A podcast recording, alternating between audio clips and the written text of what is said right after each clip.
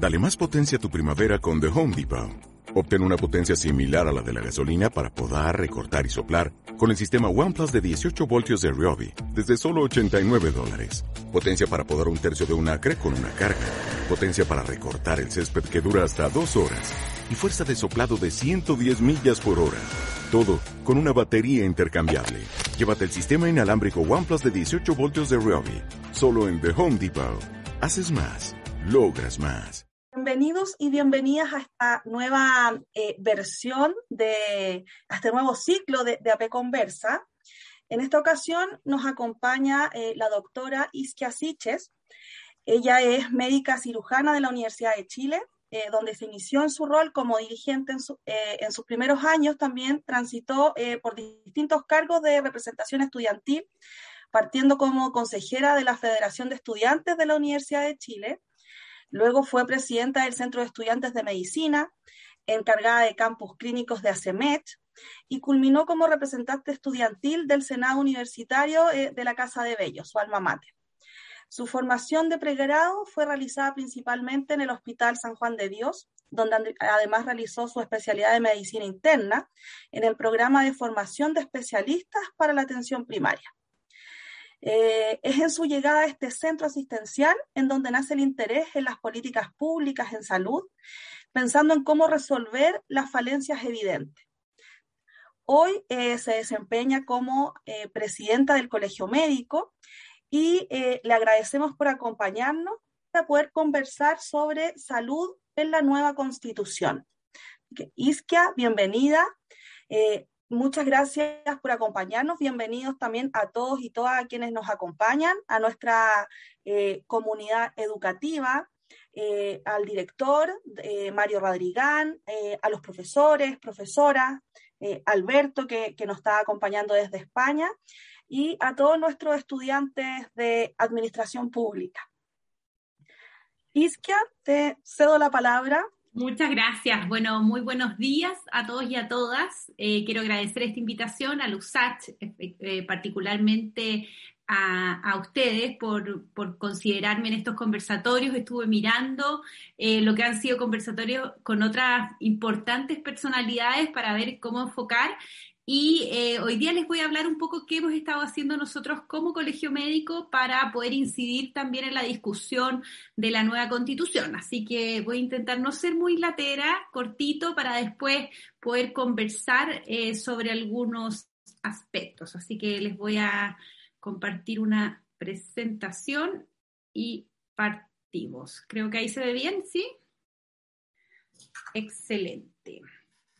Entonces, eh, esto es lo que hemos estado trabajando nosotros como colegio médico para la nueva constitución eh, y son nuestras propuestas que esperamos poder entregárselas prontamente a la presidenta Loncón, como también eh, participar en las discusiones que se van a hacer en las respectivas comisiones.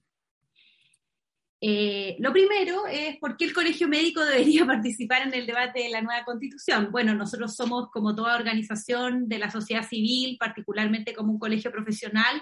Eh, esta también es una pregunta que se hacen nuestros médicos y médicas de por qué tenemos que incidir. Y en realidad creemos que con una mirada global y transversal de cómo funciona la salud, por ejemplo, con esta laminita de la Health Foundation, ustedes pueden ver que a pesar que a los médicos y médicas nos gusta mucho el protagonismo de los resultados sanitarios, la verdad es que eh, distintos estudios han visto que entre el 10 y en el mejor de los casos el 25% del el impacto de las acciones de salud que hacemos los médicos y médicas, el equipo de salud, lo, los sistemas sanitarios, realmente inciden en el nivel de salud de las poblaciones y es mucho más relevante eh, cómo es el trabajo, cómo viven las personas, cómo se alimentan, cómo se transportan, es decir, las condiciones de vida, de vivienda eh, y los conocidos determinantes sociales de la salud.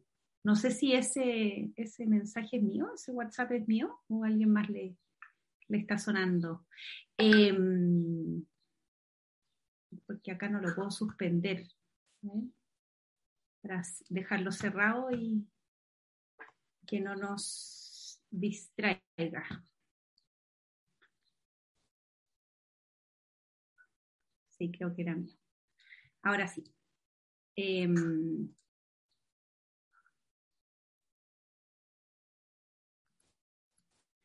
En esa línea hay distintas personas y particularmente hoy día he querido mencionar a Marc Lalonde porque tampoco es médico, él es abogado, fue em, el ministro de Salud de Canadá, quien buscando distintas publicaciones en torno a estos determinantes sociales de la salud, escribe, que vienen de la teoría social y no particularmente de la medicina, el reporte Lalonde y es parte de la viga maestra o de las estructuras que han fundamentado esta mirada sanitaria que supera la mirada de los propios actores de salud y entiende que eh, los resultados sanitarios más responden a fenómenos sociales que están muy imbricados y no solamente a cómo organizamos los sistemas sanitarios.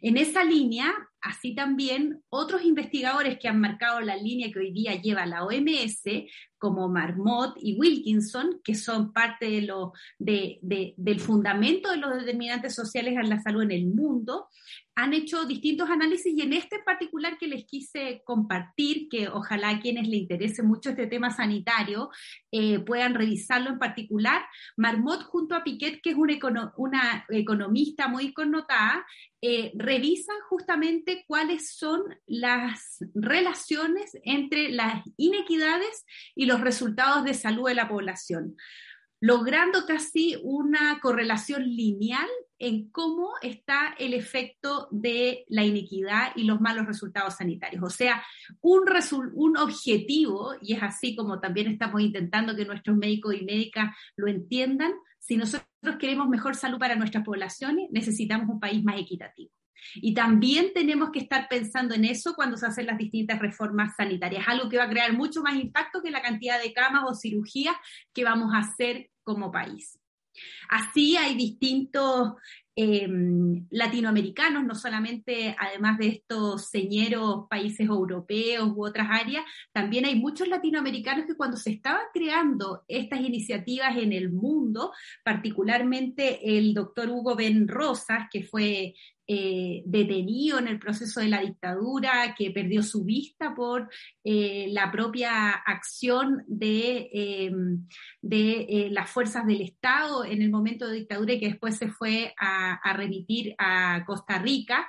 Él ya en esa misma época donde el mundo estaba pensando en estos determinantes sociales, hablaba de el impacto en la mortalidad infantil y cómo la mejor forma de empezar a resolverlo era resolver los niveles de vida y las condiciones sanitarias más básicas, que era el agua potable, la alimentación, dotar de condiciones vitales a las personas, como también el propio doctor Salvador Allende, que también fue dirigente del Colegio Médico, ministro de Salud y posteriormente presidente de la República, planteaba la relevancia de la realidad médico-social chilena en una de sus publicaciones, que es la más relevante que nosotros miramos a lo largo de la historia. Así, nosotros como colegio médico, porque obviamente tenemos un interés en particular de hacernos cargo del desafío sanitario del país, eh, eso fue lo que nos movió a participar de la dirigencia de nuestro colegio, emulando lo que habían hecho otros dirigentes históricos. Hemos estado hace bastante tiempo participando en Cabildo, por ejemplo, en el calor del estallido social, lo hicimos con distintas organizaciones gremiales, colegios profesionales, como también creando propuestas para las reformas de salud, para construir acuerdos para la salud de Chile, como por ejemplo aumentar la carga impositiva de los alimentos no saludables, del alcohol, del tabaco, cosas que siempre se nos han bloqueado. Y hemos tenido harto trabajo, pero lo hemos querido consolidar en una nueva propuesta en torno a la nueva constitución. Y hacia ello tenemos una mirada eh, en que queremos poner a las personas y a las comunidades en el centro. ¿Por qué? No solo hablo de las personas porque entendemos que además tiene que existir un, un, un, concepto comunitario y territorial, porque entendemos que hay comunidades y territorios que son mucho más afectadas. Por ejemplo, comunidades que viven en territorios que son eh, con gran impacto medioambiental o mal llamadas zonas de sacrificio, como también ocurre, por ejemplo, poblaciones eh, particularmente voy a hablar de eh, grupos de la diversidad sexual como la población trans, que tiene una esperanza de vida menor a la mitad que la población eh, no trans dentro de nuestro país, alrededor entre 30 y 40 años Por ello, hemos pensado en poder abordar esto desde un sistema universal y público. Ahí hay que pensar aspectos institucionales, cómo impactamos en los determinantes sociales de la salud, eh, cómo pensamos en, en, cómo llevamos el derecho a la salud, lo materializamos, principios orientadores y algunos principios que obviamente son transversales como la perspectiva de género y pensamos en algunas ideas a incluir o considerar en la redacción de la nueva constitución. Y aquí voy a intentar pasar un poquito más rápido para que no sea muy fome. Eh, lo primero es que cómo comprendemos la salud, bueno, como un bien social con una dimensión ampliada de bienestar y calidad de vida, no solamente limitada a las prestaciones sanitarias que abarcan las personas como colectivos o poblaciones, por lo que les mencionaba recién, de territorios o comunidades que son afectadas y en donde también hay que tener ahí una mirada 虾 para abordar más directamente a aquellas comunidades más afectadas.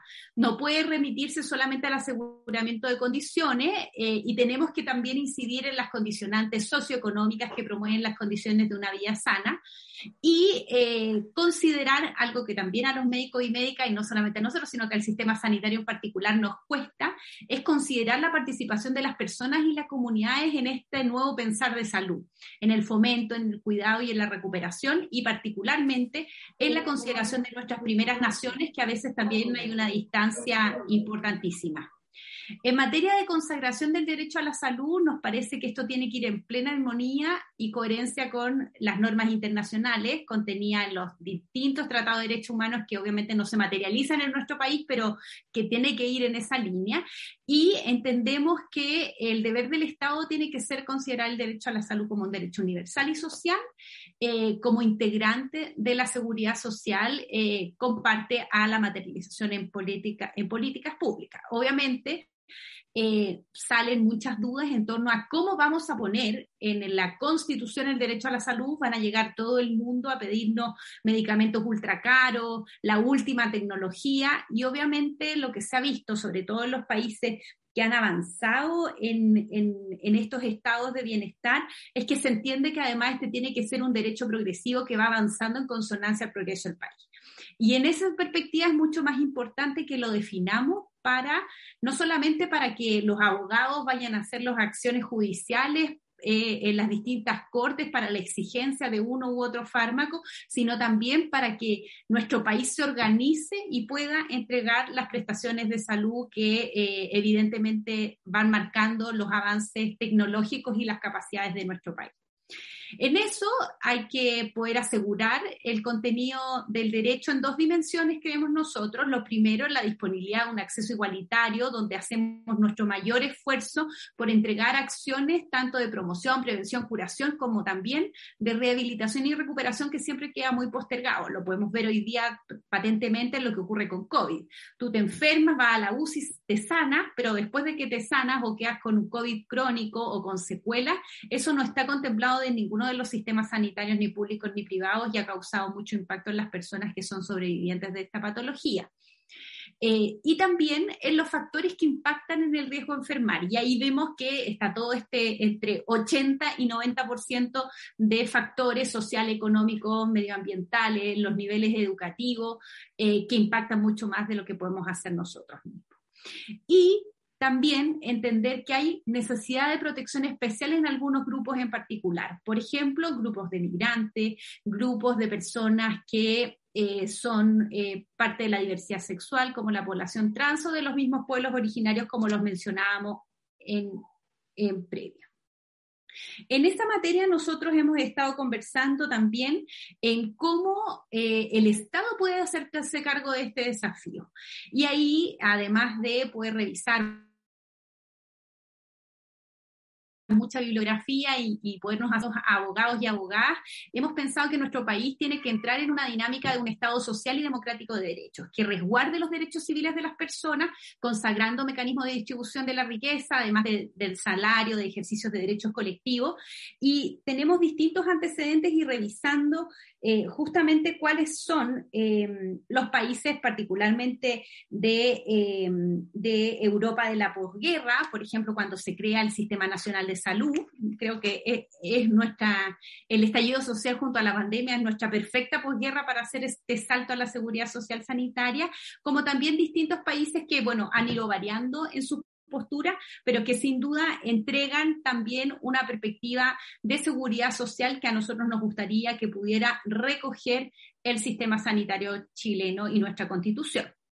Así, hemos estado mirando constituciones que tengan este estado eh, este Estado social y democrático de derecho, como Alemania, como Italia, España, donde eh, se organiza la sociedad civil en torno a poder entregar estas prestaciones.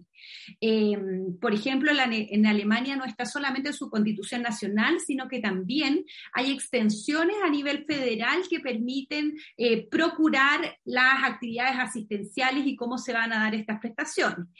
Em, y eh, en materia de seguridad social, cómo protegemos una sociedad que proporciona a los individuos y hogares para asegurar el acceso a la asistencia médica, la seguridad del ingreso, eh, particularmente en todos los casos en donde eh, somos vulnerables, como el desempleo, la vejez, la enfermedad, y donde se reconoce ampliamente el sistema universal de derechos humanos. ¿Qué principios debieran orientar? Y voy a ir un poquito más rápido. Evidentemente la universalidad, nosotros esperamos que eh, esté marcado porque en, particularmente en la constitución que conocemos hasta la actualidad, eh, aunque hay muchas áreas que las descripciones son genéricas, particularmente en salud, ha quedado muy marcado en que esta tiene que ser un sector privado y público en donde las personas van a tener la libertad de elección de participar. Eso se dejó muy, muy marcado y en el pasado, cuando antes que se abriera la oportunidad de cambiar la constitución, cuando nosotros planteamos, por ejemplo, la propuesta de avanzar como país hacia un seguro único, fueron los mismos sectores un poco más reaccionarios que plantearon que esto era inconstitucional, que avanzar hacia un seguro universal eh, iba en contra de la Constitución. Por eso hoy día tenemos una gran oportunidad de que eso además quede eh, marcado sin ninguna duda de que podemos avanzar en la universalización y nosotros estamos confiados que es la forma más eficiente de poder utilizar el sistema sanitario. Así también de forma solidaria, es decir, las personas aportan, ya sea por impuestos generales o según sus capacidades de pago, pero reciben según sus necesidades sanitarias, es lo que hace cualquier sistema de seguridad social.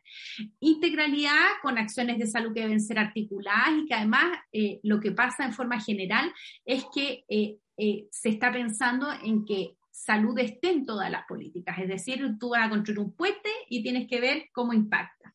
Justo hoy día antes de venir acá tuve que ir a un punto de prensa fuera del Costanera Center, el Hospital Metropolitano. Vas a construir un estacionamiento para recordar al señor Paulman. Obviamente tienes que ver cuáles van a ser las repercusiones en salud y aquí son muy directas, no hay que ni siquiera eh, contemplarlas porque van a cerrar el 50% de las camas hospitalarias del Hospital Metropolitano para construir los estacionamientos de eh, ese mall. En materia de equidad y no discriminación, donde todos los ciudadanos tienen que ser amparados igualmente eh, ante una misma contingencia, es decir, nadie se salta a la fila, que lo hemos visto también en esta pandemia, una igualdad sustantiva en donde hay medidas para superar desigualdades entre personas, en donde ponemos el foco en algunas poblaciones. Por ejemplo, lo que conversábamos de eh, la comunidad trans, en donde si ellos, pues particularmente, ellos y ellas en particularmente tienen una mortalidad mayor con una expectativa de vida menor, se va a incidir directamente en esa área. Acción, eh, también en eficiencia y sustentabilidad, que evidentemente es parte de la responsabilidad y ustedes lo pueden saber mejor que, que yo, que evidentemente las políticas públicas tienen que, tener esta eficiencia eh, y poder eh, ser sustentable en el tiempo para que el, sistema eh, pueda continuar. Y en materia de participación, facilitar y crear estas vías formales que no sean solo cosméticas, como nos ha pasado en muchas otras instancias, de participación de la sociedad civil junto a la autonomía eh, con el respeto del carácter único de las personas, eh, poder desarrollar libremente proyectos de vida, considerar materia como autodeterminación sexual, reproductiva y todas esas materias.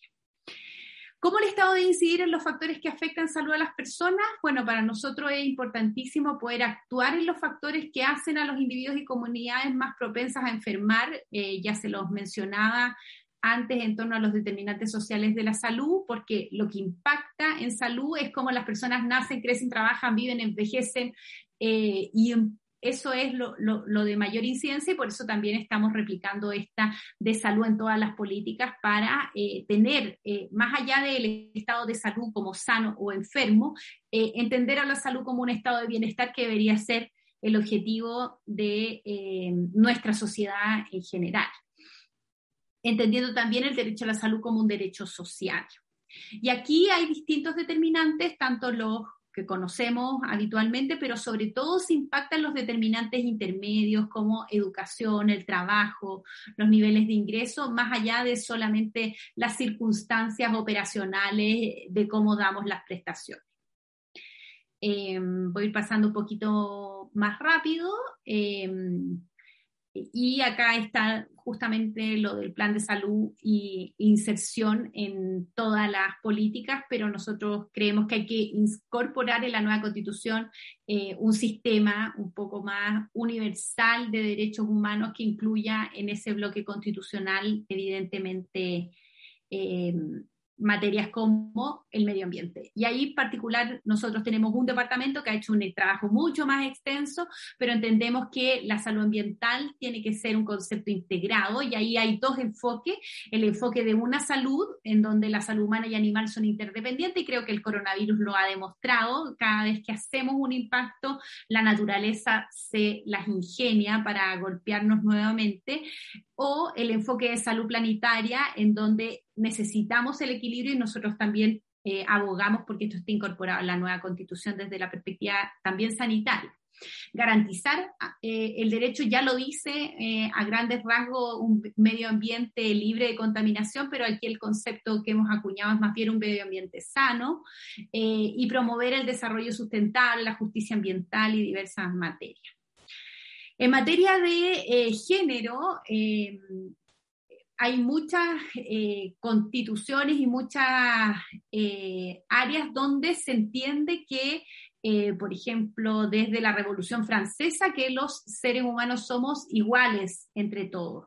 Pero claramente ahí nos quedamos un poco topados porque no nos hicimos cargo de los grupos subalternos como en nuestro caso las mujeres, los grupos de la diversidad sexual que eh, requieren políticas públicas con enfoque de género para eh, poder eh, resolver las diferencias que crea la sociedad con sus distintas leyes. Y ahí nosotros hemos planteado que el enfoque de género es, debe ser transversal a todas las políticas que se están eh, planteando particularmente en dignidad, en que tiene que ser un, gobierno laico, plurinacional, con igualdad sustantiva, considerando además em, el cuidado de la, de la integridad corporal, de la autonomía reproductiva y eh, creemos que esto hoy día se ha instalado con mucha fuerza en nuestro país, es casi un consenso civilizatorio de los derechos internacionales de los derechos humanos y sin duda va a seguir avanzando, como también la incorporación dentro de nuestra propia constitución de un lenguaje no, no sexista utilizando conceptos mayoritariamente neutros. ¿Qué aspectos institucionales del sistema de salud? Y ahí entramos a lo más cosificador de, cómo hacemos eh, esta parte de las prestaciones y ahí creemos que es importantísimo que, nuestro, que la Constitución considere la función rectora del Estado, una función provisora de servicios con un modelo de salud que marque algunos aspectos de la gobernanza y evidentemente no van a ser sujeto de la propia constitución, pero sí algunos elementos que dejen abiertos para la función más legal que va a venir a posterioridad o en paralelo, como las funciones de financiamiento a través de un seguro nacional o un sistema único, como se vaya a resolver. ¿Por qué? Porque eh, necesitamos delinear algunos arreglos de salud para lograr este sistema universal y oportuno eh, y poder entregar la generación de recursos para poder llegar a, ello. Y también nosotros hemos entrado en un área que es más particular, pero que, no, que nos involucra directamente, que tiene que ver con eh, la tuición ética profesional. Se nos señaló leyendo algunos de los antecedentes en torno a por qué se sacó la tuición ética profesional en el 80 y se desmantelaron los colegios profesionales y entendemos que esto no, no, fue, no fue parte de la comisión Ortuza. Ellos entendían la relevancia de poder mantener una tuición ética eh, en las distintas profesiones, sino que más bien es la Junta Militar quien con posterioridad promueve que ello eh, sea desmantelado de nuestra constitución y para nosotros es importantísimo poder ver a recuperarla. Obviamente desde la perspectiva sanitaria, pero entiendo que eh, como sociedad, por lo menos yo como ciudadana, esperaría que todas las profesiones pudieran tener un control ético de su ejercicio, eh, tanto para un abogado, un periodista, un contador, auditor, cualquier persona también tenga una repercusión social cuando transgrede las normas del propio ejercicio de su profesión. Así, em, creemos que eh, tenemos que avanzar hacia un sistema universal y público, entendiendo que em, esto no es solamente de que esto sea solo eh, prestadores públicos, creemos que hay que resolver en, un camino de discusión cómo prestadores públicos y privados pueden entrar en un paraguas nacional de prestaciones, pero donde las cosas estén mucho más reguladas, quizá similar a lo que hemos hecho hoy en la actualidad con la unificación de los sistemas sanitarios para poder eh, responder con las camas críticas, que ha, dado la percepción de que no hay tantas diferencias entre eh, quienes son beneficiarios de los dos subsistemas previsionales de FONASA y SAP. Eh, y particularmente nosotros siempre miramos con mucha atención la atención primaria, lo hemos visto en la estrategia de vacunación. Eh, muchas personas que son beneficiarios de ISAPRE no han ido a sus centros privados a vacunarse, sino que han ido a sus territorios de sus comunas para poder tener un acceso universal, porque eh, particularmente, quizá muchos de ustedes vienen en la región metropolitana, pero la realidad del sistema privado solo la vemos muy fuertemente impulsada en donde existen las grandes regiones, en Santiago, Valparaíso, Concepción. Pero en el resto de las regiones del país, eh, hasta los beneficiarios de ISAPRE muchas veces tienen mucho más confianza de atenderse dentro de los grandes prestadores públicos como son los hospitales regionales porque tienen la tecnología, tienen la capacidad de poder atender con mejor calidad y están los mejores especialistas de la región. Eh, y las ventajas prácticas de esta universalización a nuestro sentido es que es un sistema que ya existe, que puede llegar a todos los territorios y nos da esta misma percepción como lo que vivimos en vacunas, que nadie se salta la fila y que podemos llegar a los distintos territorios. Eh, ¿Por qué avanzar en esta perspectiva? Porque eh, distintos estudios, y no les voy a dar la lata en este momento, eh, han demostrado que es cómo se alcanza la mayor eficiencia. Justamente hemos estado conversando con algunos países y prontamente vamos a hacer un seminario con, con Corea del Sur, donde ellos nos van a contar cómo transitaron desde un modelo de multiseguro o una seguridad social que no estaba muy, eh, muy compactada a un modelo de seguridad social universal en salud eh, y eso próximamente, así que también los invito desde ya. Creemos que responde mejor a la forma en que salud llega a todos y todas y eh, también hay que considerar, eh, y nuestras propuestas en torno a eso, eh, no ha sido eliminar el sector privado, sino incorporarlos con regulaciones y forma a una prestación de salud universal con, sobre todo, seguridad social universal. ¿Cómo proteger la salud? Bueno, hay varias propuestas en torno a crear una defensoría de salud, algo que no sea solamente reaccionario, sino que ojalá tenga un carácter propositivo, como también eh, mirando lo que han sido algunas estrategias como la fineza y otras. Eh, esto podría ser parte de eh, distintos ombudsman para distintas áreas, como lo que podríamos ocurrir en materia medioambiental. Por ejemplo, alguien que esté fiscalizando eh, de manera independiente, con imparcialidad y con competencias, para también estar marcando las pautas de eh, cuáles son los estándares que esperamos como sociedad civil. Esta ya es la última y por último quería eh, comentarles que estos elementos que le he conversado es lo que nosotros queremos proponer para poder eh, materializar en la nueva constitución son por, lo menos las, las 10 ideas centrales que queremos llevar como colegio médico eh, y entendemos y estamos muy esperanzados que esta, esta nueva constitución y esta oportunidad constituyente sea una oportunidad de avanzar como país, particularmente a la área que nos toca más directa, que es el área de la salud, eh, que entendemos que este es un proceso de cambio desde la acción popular, movimientos sociales en algunos de ellos donde nosotros también participamos en las calles junto a otros trabajadores de la salud y junto a organizaciones de pacientes, y entendemos que, em, que eh, la concepción de la libertad supera eh, ampliamente la no interferencia del Estado en relación a las decisiones individuales, sino que también esa libertad es como eh, dotamos como país, cómo protegemos como país capacidades efectivas a los y las ciudadanas de participar en la comunidad y de construir su proyecto de vida. Quizá un buen ejemplo es eh, elige beber sano o elige cualquier programa de gobierno que, que diga esa frase inicial, en realidad cómo entregamos esa libertad de elegir real con las condiciones materiales para tener el mejor estándar de vida que te puede ofrecer ese país. Yo creo que ese es parte de, lo que nos mueve hoy día como colegio.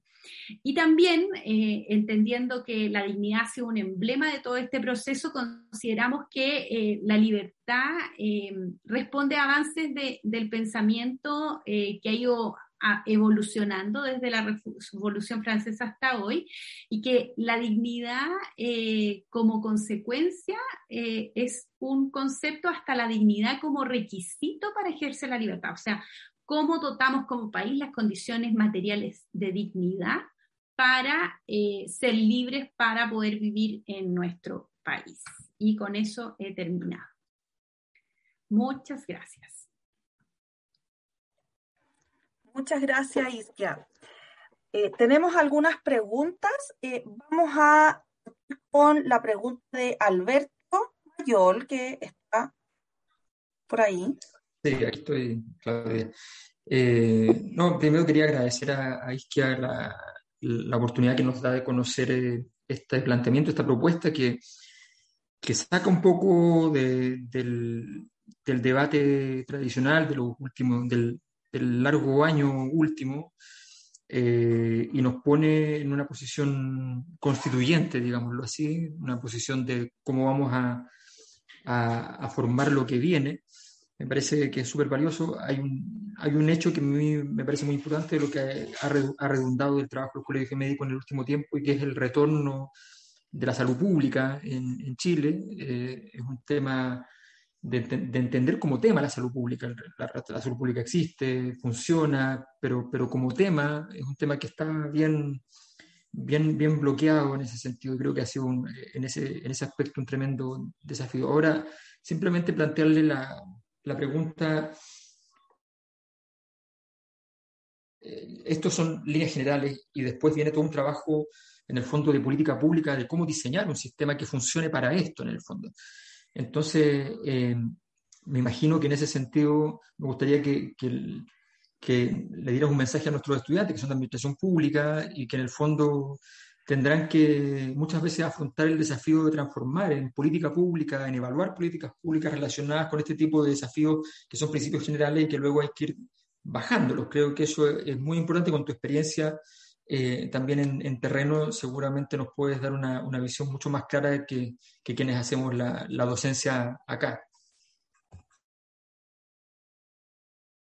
Bueno, lo primero es decirles que me pueden invitar otro día a mostrarles nuestra propuesta de seguro único. Eh, esta propuesta la hicimos mucho antes del estallido social, hoy día hay voces mucho más avanzadas que hacen que Chile tiene que avanzar un sistema único y público de salud, pero nosotros retrocedimos un poco porque también entendemos que en este momento de cambio hay harta incertidumbre, particularmente un porcentaje menor de la población que alrededor de un 15 o un 20%, que son los beneficiarios de ISAPRE y institucionales, pero eh, hemos estado revisando la evidencia internacional y creemos que nuestro país tiene que, en un primer paso, Mancomunar el financiamiento. Ustedes sabrán que eh, alrededor del 75-80% de la población es FONASA, así que si hacemos un plebiscito en Chile por si queremos tener un sistema universal, ganamos de todas maneras porque eh, la gran mayoría de los pacientes son beneficiarios FONASA. De hecho, cuando hablamos más que un sistema mixto, en realidad nosotros tenemos un sistema público y un porcentaje minoritario de la población que tiene acceso a otras prestaciones de salud.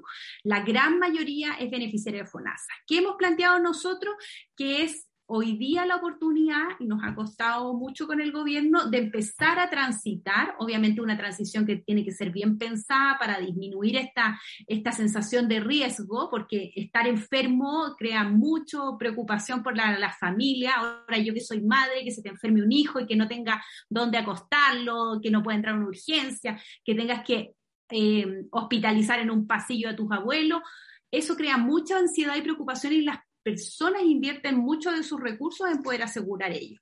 Por lo mismo, eh, mirando otros acuerdos sociales de otros países, hemos visto que hay varios países que han transitado a modalidades de seguridad social universales, en donde ya sea por eh, seguro, eh, por financiamiento, por impuestos generales, es decir, nadie cotiza, o utilizando y mancomunando las cotizaciones sanitarias junto al aporte de los presupuestos universales, tú logras tener un sistema sanitario, un sistema de seguridad social único en salud. Es decir, tenemos un FONASA bueno, eh, que sería universal, las ISAPRES desaparecen como seguros de primer piso, evolucionan a ser seguros de segundo piso, pero bien fiscalizados. Hoy día hay un mercado de seguros complementarios que nadie entiende y además no tienen ninguna fiscalización eh, y eso sería reglamentario con prestaciones que en nuestra propuesta es un poco más abierta a público y privado, regulando el sector privado, entendiendo que tenemos que hablar si es que va a existir lucro en salud o no, o van a ser más bien fundaciones e instituciones que son parte de las discusiones que Chile tiene que dar, pero nos parece que el próximo gobierno, parece que no va a estar muy bien económicamente, pero independiente de eso, tiene que dar estos pasos agigantados en esa modalidad de seguridad social universal y tal como lo hemos hecho en esta pandemia, por ejemplo, para las atenciones desplazadas, tener planes universales. Y ahí la universalización de la atención primaria nos parece clave, que es lo primero que podríamos implementar hoy día. Hoy día podríamos empezar a que las personas beneficiarias de ISAPRE empezaran también a utilizar sus centros de atención primaria según sus territorios y empezar a normalizar lo que vivió y nos, nos de sopetón nos obligó la pandemia, por ejemplo, con las vacunas a lo largo de todo el país. Muchas gracias, Isquia. Tenemos varias preguntas en el chat. Paula nos pregunta, ¿por qué la comunidad trans tiene menos expectativa de vida? Bueno, son varias, varios factores. Una es la violencia. Eh, la segunda, eh, particularmente, hay eh, un porcentaje de la comunidad trans que se dedica eh, al comercio sexual, que tiene mucho más riesgo, sobre todo por delitos violentos. Eh, no ellos o ellas, sino más bien contra ellos o ellas. lo segundo es un factor que cruza, como les mencioné, los determinantes sociales de la salud, es que son población mucho más vulnerable en lo económico. Lo tercero, es, lo cuarto, es que tienen menos acceso al sistema sanitario porque nuestro sistema todavía tiene barreras de acceso. Entonces, como ellos o ellas se sienten discriminados al momento de acceder a los sistemas sanitarios, no consultan o consultan muy tardíamente. Y además, por la propia discriminación de la sociedad, tienen más altas tasas de suicidio. O sea, todo mal muy mal, ¿cierto? Tenemos ahí grandes desafíos, tanto del sistema sanitario, pero sobre todo de las otras esferas de eh, su inclusión en la sociedad por estos otros determinantes de la salud. Muchas gracias. Vamos con la siguiente pregunta. Jan Robledo dice, te saluda y eh, plantea que la gestión directiva en cuanto a la salud pública en muchas ocasiones deja bastante que desear partiendo por las diferencias económicas entre la red de salud pública y las redes privadas, las listas de espera, etcétera. ¿Cómo podemos avanzar en materia de salud pública? ¿En qué podemos colaborar para que mejore? Sí, esta es una idea más personal que del colegio, pero yo siempre he tenido eh, la perspectiva de que el sistema sanitario debería estar un poco en paralelo a los gobiernos de turno. En general, las políticas sanitarias son de largo aliento y los gobiernos muy estrechos y donde lo sanitario a veces vende mucho. Entonces, se utiliza harto políticamente y nos pasa a nosotros en particular que cada cuatro años cambian todos los directores de los servicios de salud, todos los directores de los hospitales, todos los asesores, y en vez de ir avanzando en línea recta hacia los objetivos sanitarios, en general vamos en una suerte de zigzag entre estas distintas administraciones. Un área, por ejemplo, donde a ustedes les toca más directamente es la alta dirección pública, donde a pesar que existe un entramado para ello, las ternas siguen siendo seleccionadas y sigue ocurriendo el mismo escenario que conocemos hasta ahora.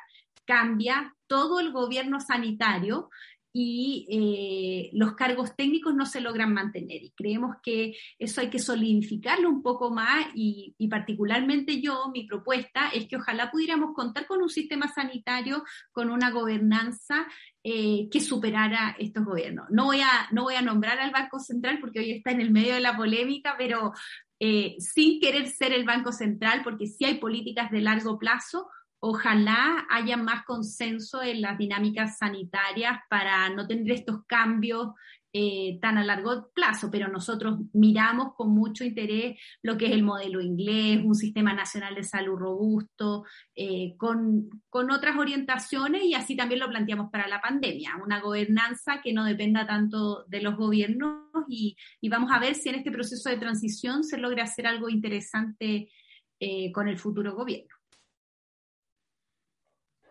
Muchas gracias, Iskia. Vamos con la siguiente pregunta de Hans, que nos dice, eh, la evidencia científica contemporánea es brutal en confirmar la importancia de la actividad física, ejercicio y deporte en los estilos de vida activos y saludables de la población y en el tratamiento de las enfermedades crónicas. ¿Por qué a los médicos y médicas y al colegio que los representa no se les escucha y no se hace énfasis en promover la actividad física y la prescripción de ejercicio como la estrategia más eficiente económica al alcance de todos para mejorar el bienestar, la calidad de vida y la salud? Yo creo que todavía estamos en un paradigma muy curativo y muy biomédico, eh, pero hay, hay sociedad de medicina del deporte eh, pero creo que todavía estamos muy concentrados en las áreas más particulares. Pero tal como mencioné, eh, hay muchas áreas que impactan mucho más en salud, eh, entre ellas más que el propio deporte que tiene que ver con la urbanización, los medios de transporte, los niveles socioeconómicos, los niveles educativos. Entonces, creo que nos hemos atrincherado un poco, pero sí, uno de los documentos que les mostré, el documento de 70 años, eh, que eh, plantea justamente en poder volver a cómo hacemos las actividades de promoción. Y ahí planteamos prevención de enfermedades de transmisión sexual, eh, el impuesto al tabaco, que nos ha costado un mundo que avance en el Parlamento, el impuesto al alcohol, porque para todos ustedes sepan, riesgo cero, consumo cero de alcohol. Hoy día ya se conoce que es un cancerígeno, eh, pero obviamente, eh, tal como pasó el tabaco en el pasado, eh, va a costar muchos años para que sea reconocido como tal. Eso no quiere decir que no vayan a consumir nada de alcohol, pero es algo que no conocemos como ciudadanía porque el lobby de las empresas es muy, muy potente para no poder avanzar en esa línea. Y también ahí se abordan materias de eh, deporte. Yo creo que ahí tenemos mucho que hacer, porque creo que una de las cosas, y esto lo digo más como ciudadana, no tengo los datos, pero creo que una de las cosas más elitizadas quizás es el deporte, sobre todo el deporte como de alto rendimiento. Yo estudié en un colegio subvencionado y a los hombres les pasaban una pelota, a las mujeres le pasaban una radio si no fuera por el H, yo creo que nunca en mi vida me hubiera movido en mi colegio, porque en mi colegio no había nada, o sea, ¿qué es atletismo? No había condiciones materiales para poder hacerlo, ni tampoco interés de la propia institución educacional, eh, como, o, este deseo de hacer deporte. Entonces hoy día creo que también sigue siendo un reducto muy de cuna, de que la familia haga deporte, para que eh, los niños, niñas y adolescentes lo puedan incorporar. Y creo que ahí nuevamente volvemos a las políticas públicas, eh, sobre todo mirando países que con muy bajo PIB sí tienen una cultura más deportiva que nosotros.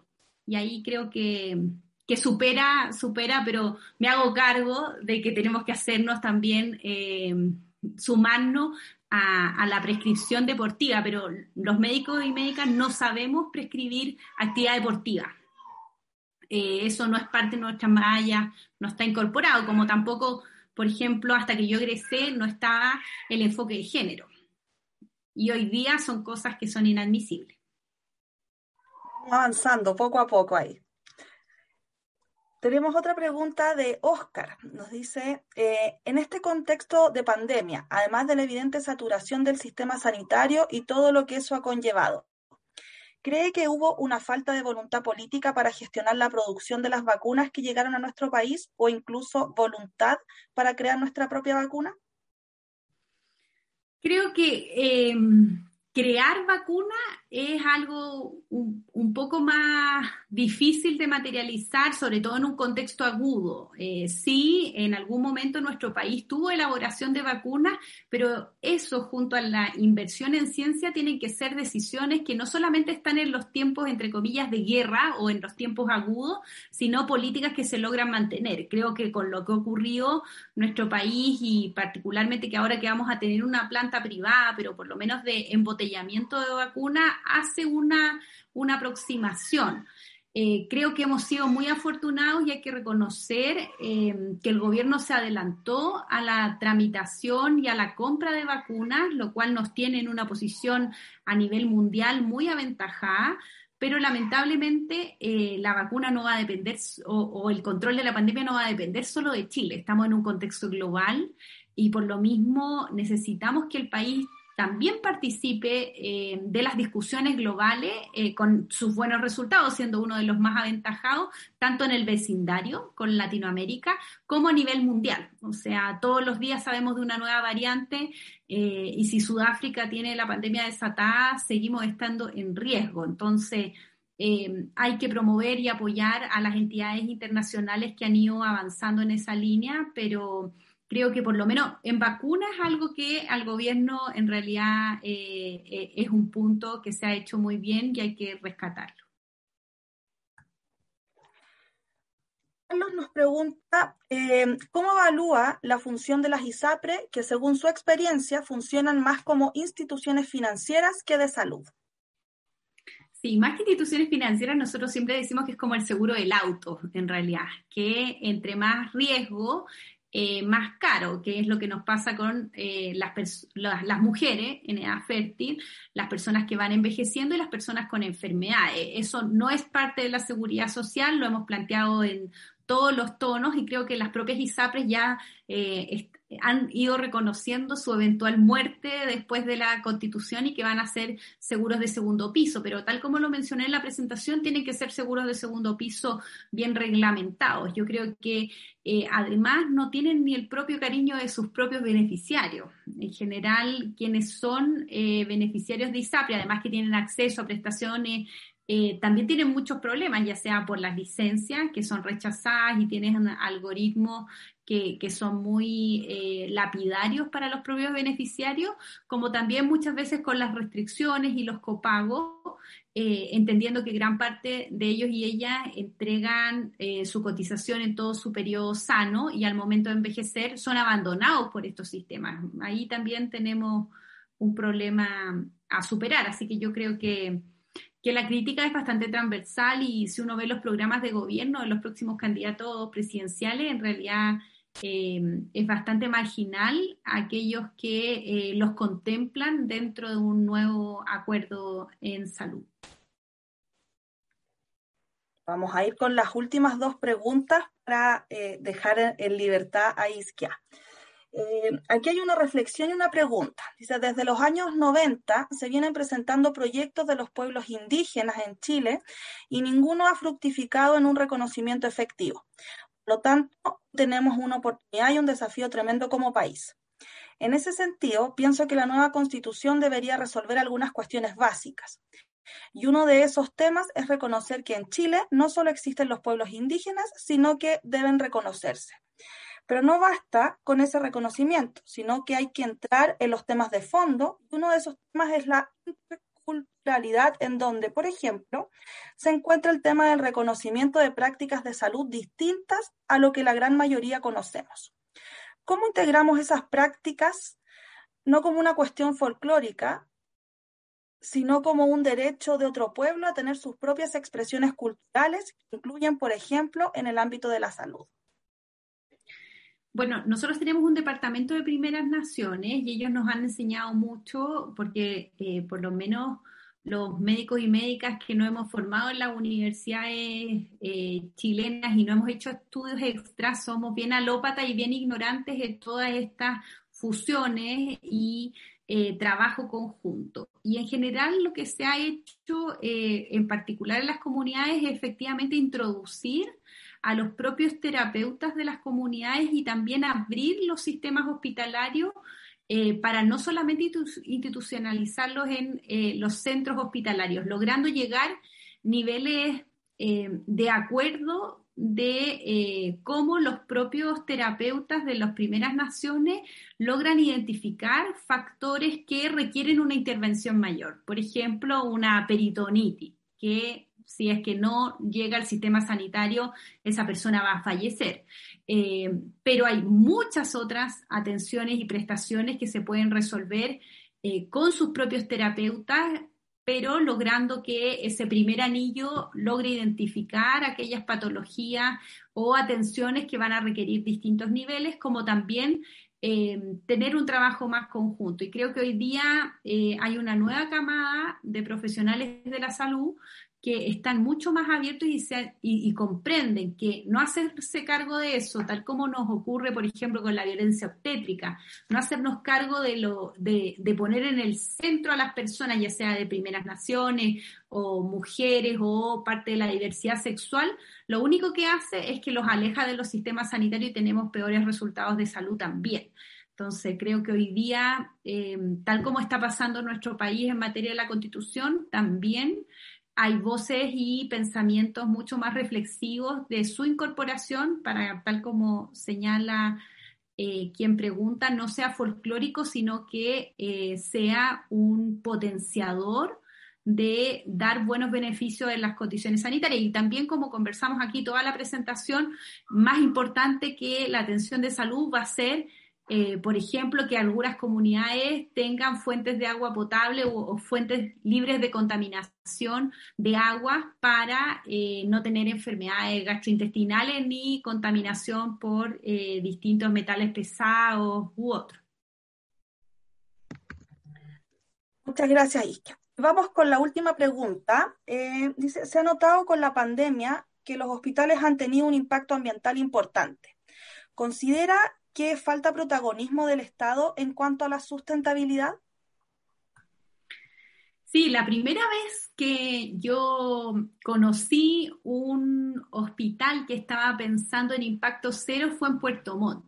Ahí hay un doctor que es bien particular, que yo admiro mucho, que se llama Yuri Carvajal, que eh, él está muy metido en el antropoceno, cómo eh, nosotros generamos un impacto en la misma, en, nuestro mismo planeta y cómo nosotros generamos un impacto en eh, todo lo que es el calentamiento global, el impacto medioambiental. Y ahí en particular, ellos estaban intentando que los centros de salud lograran impacto cero en el medio ambiente. Y eso todavía claramente no solamente por todo lo desechable que usamos, eh, sino que también por eh, las calderas, las fuentes de emisión, de dónde sacamos nuestra electricidad y creo que es un desafío de que los centros de salud estén enfocados hacia el impacto cero, porque no podemos nosotros como centros de salud generar más enfermedad por la contaminación medioambiental. Así que creo que es parte de eh, una mirada todavía muy visionaria dentro del sector sanitario. Creo que todavía estamos como contando camas, no, no, no, no estamos pensando, pero cada cierto tiempo aparecen estas mentes brillantes que desafían al sistema en su totalidad a, por ejemplo, llegar a, impacto cero. Y, el Hospital de Puerto Montt en su época, cuando él fue director de ese centro, estaba mirando cómo disminuir sus emisiones, su su cantidad de basura, su contaminación hasta lumínica. así que mm, muy interesante la pregunta.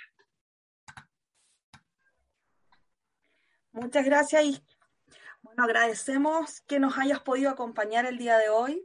Eh, nos quedó eh, muy claro y quedamos con, grandes desafíos como administradores públicos, además. Así que nos vamos con una tarea grande para la casa, de velar por eh, cumplir varios de, de los planteamientos que tú nos expusiste. Así que agradecemos a todos quienes nos acompañaron hoy eh, a Mario, a, Alberto, a todos nuestros estudiantes y a toda la comunidad eh, universitaria. Así que muchas gracias y los esperamos en los, los próximos conversatorios de AP Conversa. Muchas gracias. Nos esperamos a todos los administradores públicos en salud.